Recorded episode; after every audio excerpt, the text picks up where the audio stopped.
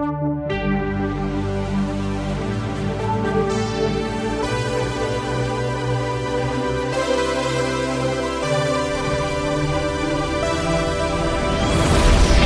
dia, boa tarde, boa noite, nerds digitais. Aqui é o Rafael Cruz e está começando mais um episódio do Digital Nerd, o podcast do Nerd Rico. Esse programa é dedicado a todos os infoprodutores, empreendedores digitais e aos iniciantes no mercado, que eu chamo de padawans do digital.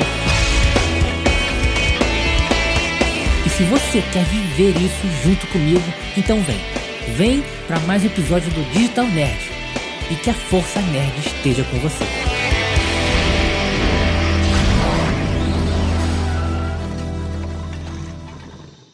Olha, uma coisa muito importante a considerar quando você vai trabalha com lista de e-mails é a formatação desses e-mails, tá? Muitas vezes você não sabe como que você formata esse e-mail para que ele possa é, ficar acessível para todos que estão recebendo, tá? Então, tem pessoas que estão vendo seus e-mails no desktop, no computador, no notebook, no tablet, no, no, no, no celular, que é mais comum hoje em dia do celular que está lendo isso, né? É, com conexões mais lentas, conexão mais rápida, tem uma série de variáveis aí.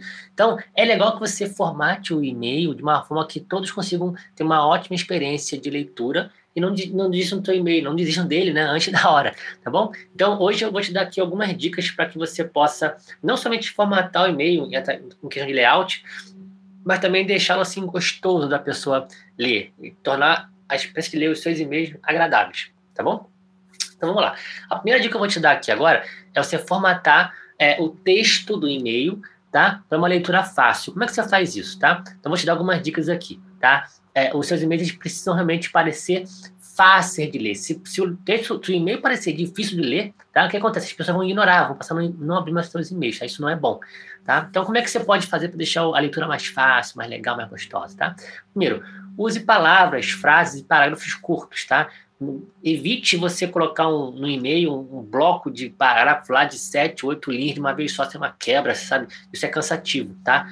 Eu chamo que é o estilo Saramago de escrever e-mail, né? Que a parada não tem, não tem parágrafo, não tem nada, não tem ponto final, é um texto corrido, não faz isso, tá? Então, faça, dispense o e-mail, é, construa a mensagem com frases curtas. Se você achar que a frase for muito longa, reescreve ela de uma forma que você consiga quebrar, né? De uma, de uma, uma frase grande, saem duas frases mais curtinhas, sabe? Palavras também, não coloque palavras muito extensas. Então, procure fazer isso aqui, tá? Porque isso cria mais espaço em branco para o teu leitor. Isso, é, isso facilita a leitura e torna a, a experiência mais, mais fácil, mais gostosa, tá? É, não escreva em nível acadêmico. Isso aqui eu já cometi esse erro, tá? Às vezes eu, eu no início escrevia, uma vez, uma vez eu, eu, dei um mole no lançamento porque eu, eu insisti em botar um copy um pouco mais rebuscado na parte de vendas, com palavras difíceis. Cara, não faz isso. Eu aprendi isso com o meu próprio erro, tá? É, escrever simples é sempre o melhor caminho, tá? É sempre o melhor caminho, tá? Linguagem simples, tá? É, e tá, então isso é um exemplo, né? Que já, já entendeu, né? Não preciso entrar nesse detalhe aqui. Outro ponto aqui é você usar um tom convencional, um tom da, da sua mensagem ser convencional seja um tom amigável, tá? E com comentários que vão entreter a pessoa, né? E só deixar a pessoa interessada na leitura. Então, evita alguns tons é, muito muito cordiais ou muito corporativos, né? Que isso distancia um pouco a pessoa de você, né? Seja mais você ali, seja mais seja mais você, seja mais amigável, tá? Isso é importante, tá? Se você não for uma pessoa muito agradável, vou falar. Ah, não sou, o pessoal acha que eu sou muito chato. Então, é, não seja você, né? Tanto assim, né? Faça o seguinte: você tente é, modelar uma pessoa que você sabe que as pessoas gostam de ouvir aquela pessoa, né? É até bom porque você também começa a me pegar algumas dicas de como falar com as pessoas e você vai começar a tirar esse estigma de que você é chato, que você é insuportável, né? Você não é, você não é isso, tem certeza que não é, tá? Mas tem pessoas que podem achar isso delas mesmas, né? Então, modele pessoas que você considera que são legais, que, e não só que você considera, mas que as pessoas gostam de acompanhar aquela pessoa, se sentem confortáveis em ler, em ouvir ela falando, né? Tenta ver porque ela, ela atrai, ela, ela é magnética com as pessoas. E tenta modelar isso aí para você também, para sua comunicação, e coloque isso no teu e-mail, para que o e-mail fique mais interessante para as pessoas, tá bom? Segunda dica para que você possa formatar um bom e-mail, tá? seja emocional e pessoal. Eu até comentei um pouco sobre isso no episódio anterior, se não me engano, tá? É, que você, que a, a, a isso, acho que foi isso mesmo, no, no, no episódio, dois episódios atrás, quando eu falei sobre sobre é, tipos de e-mails, né? E um dos e-mails lá que eu sugeri foi o e-mail pessoal. Por que, que ele é importante? Porque você conecta com as, com as pessoas, né? O, o, e-mail pessoal ele traz um, uma humanidade maior para aquele teu e-mail. Não é aquela coisa só para vender, não é aquela coisa só para promover alguma coisa. Não, é aquele e-mail mais humano, né? E as pessoas elas são muito emotivas. Tá? Então a emoção conecta bastante. Então quando você coloca um e-mail mais emocional, né? Um e-mail que, que gera, senti gera sentimentos nas pessoas, esses e-mails tendem a ser mais é, apreciados, tendem a chamar mais atenção das pessoas, tá? Então, como é que você pode fazer isso, né? É...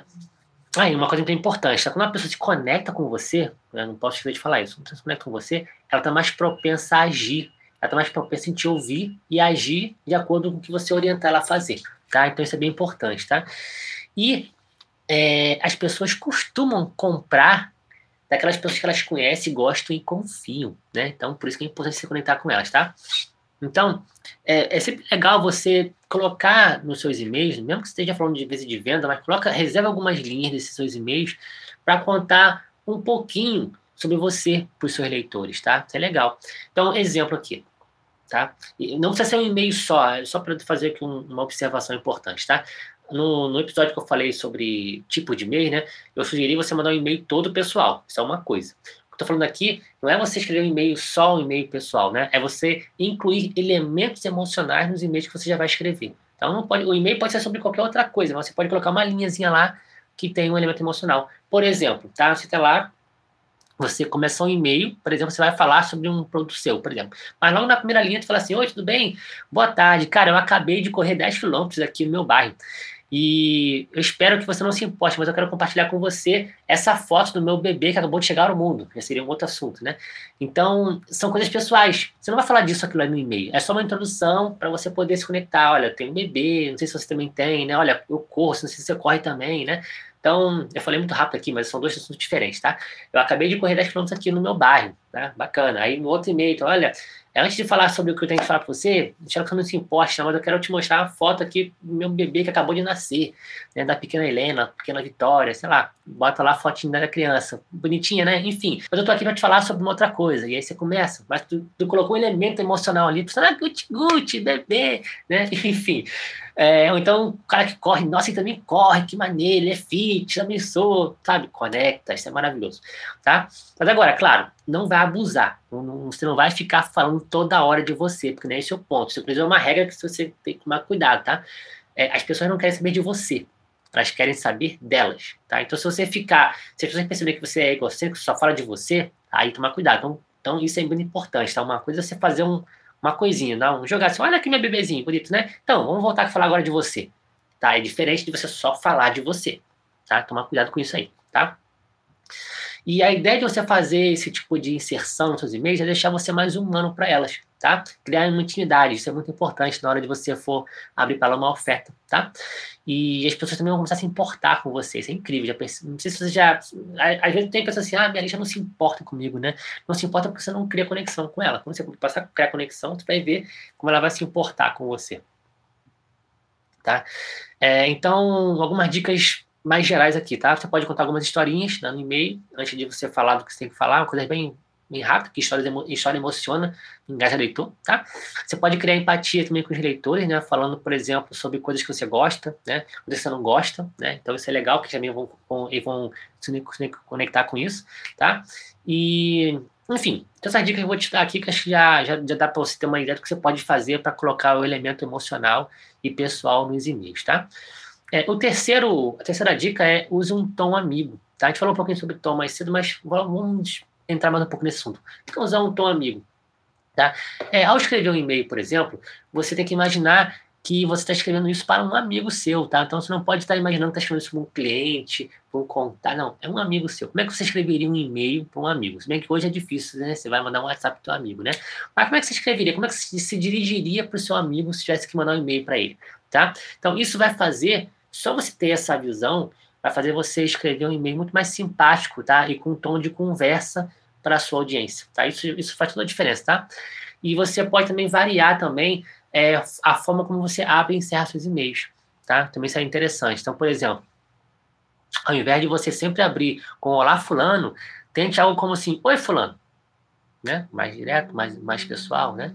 Então, qual é o resultado disso? Né? E-mails também mais humanos, né? E menos robotizados, né? Criando relacionamento com a sua lista. É bem importante. Relacionamento é muito importante com a sua lista, tá? Quarta, quarta dica, tá? Escreva um para um. Cara, essa aqui, muita gente comete esse erro, gente. É incrível como as pessoas ainda cometem esse erro, né? E olha que eu falo isso bastante, mas eu vou falar de novo, tá? Você tem que lembrar que a pessoa que está vendo o seu vídeo, a pessoa que está lendo o seu e-mail, ela está sozinha. Ela, ela, não está é, ela não está numa sala com a sua lista inteira presente, com as suas 10 mil pessoas que vão receber aquele e-mail também. Não, ela está sozinha. O que interessa é que ela está ali vendo aquele e-mail no seu quarto, no, no seu celular, no trabalho, no banheiro, não importa, ela está sozinha. Então, quando você, se conecta, quando você se comunica com ela, tem que entender que ela está sozinha e você precisa mandar mensagem somente para ela. Ela tem que entender, ela tem que perceber que aquela mensagem é para ela. Se ela perceber na mensagem, é óbvio, eu não estou falando que ela não sabe, que ela. Claro que ela vai saber que você está mandando isso para um e-mail, tá? só que a comunicação tem que ser para ela. E isso é inconsciente, é, é, é no subconsciente que trabalha dela, tá? Você tem que evitar de ficar usando vocês, né? Olá, tudo bem com vocês? Vocês quem? Ela tá sozinha lendo aquele e-mail, sabe? Então isso já desconecta na hora com aquela pessoa, tá? Não faz isso, tá? Por mais que pareça óbvio, ah, mas ela sabe que eu tô mandando para várias pessoas. Eu sei que ela sabe, mas na hora que ela for ler, é ela e você. É, é sabe, é, eu não sei explicar psicologicamente isso, que eu não sou psicólogo, tá? Mas tem uma relação ali, ela e você. Então, cuidado para não quebrar essa relação, tá? Então, cuidado, não se refira como meus leads, a minha lista, tá? Toma muito cuidado. Só se realmente for uma coisa que tem que ser falado, tá? Mas cuidado, tá? É, então, isso, isso é a melhor dica que eu posso dar. Então, evita vocês, como eu falei, e, e, evita falar tudo no plural, sabe? No sentido de comunicação, tá? É, entendemos também, e, e também ao contrário, tá? Eu não posso também ficar falando para ela que quem está escrevendo é minha equipe. Né? Assim, ah, não, nós aqui entendemos o seu lado, nós aqui queremos o melhor para você. Nós quem? Eu quero, não é nós. Eu quero. Eu estou escrevendo para ela. Que eu, quem, quem vai assinar é o Rafael. Quem vai assinar é a Fernanda, é o João. Então, é o João, é a Fernanda que está ali escrevendo esse e-mail para ele. É, é, ele se importa com ela. É assim que funciona, tá? Então, não tem nós, tá bom? Eu, tá? Tom pessoal, conversa. É um para um. Lembrando a dica que eu dei é como se você estivesse escrevendo para um amigo. Você vai escrever para o amigo e assim: olha, nós aqui desejamos você. Não, eu estou te desejando isso, Fulano, né? Enfim, entendeu aqui o ponto, tá? Então isso é muito importante. E é, para que você possa, às vezes, até entrar em mais detalhes, ser mais específico, você precisa conhecer a sua audiência, você precisa saber as coisas que ela, que ela tem feito no seu dia a dia, porque você consegue ser até mais específico nessa parte. Então, tá? Quanto mais você conhece a sua audiência, melhor, tá bom? Vamos para a quinta dica, tá? A quinta dica é faça uso de gráficos, tá? É legal você usar gráficos, embora com parcimônia, tá? Porque dependendo é, disso aí, alguns serviços de e-mail podem não entregar tão... Né, é, os serviços de e-mail podem dificultar a entrega dos seus e-mails, tá? Então só use isso depois se, se você tiver uma boa reputação né, de entrega dos e-mails, né?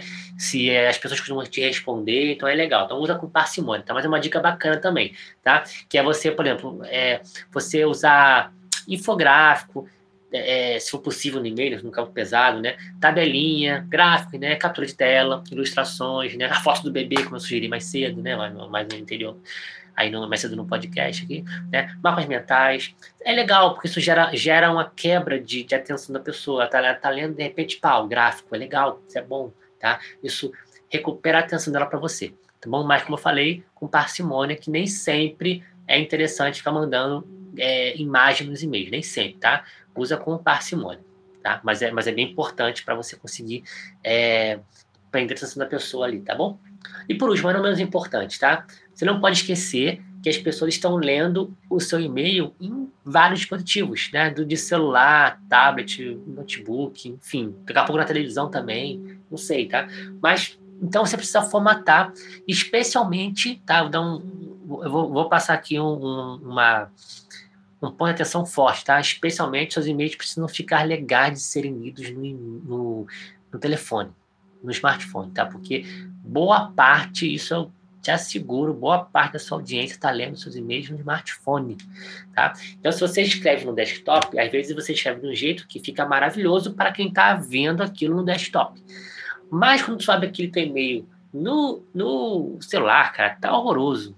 Ficou mal formatado, a imagem ficou fora da, do, espaço do celular, ficou um inferno. Aí a pessoa não, não tem uma boa experiência. Então, você precisa sempre pensar que a pessoa, em primeira instância, a primeira tela dela é o celular, tá? Então, você precisa formatar o seu e-mail para que ele funcione, para ele fique maravilhosamente bonito e bem feito e, e organizadinho no celular, tá?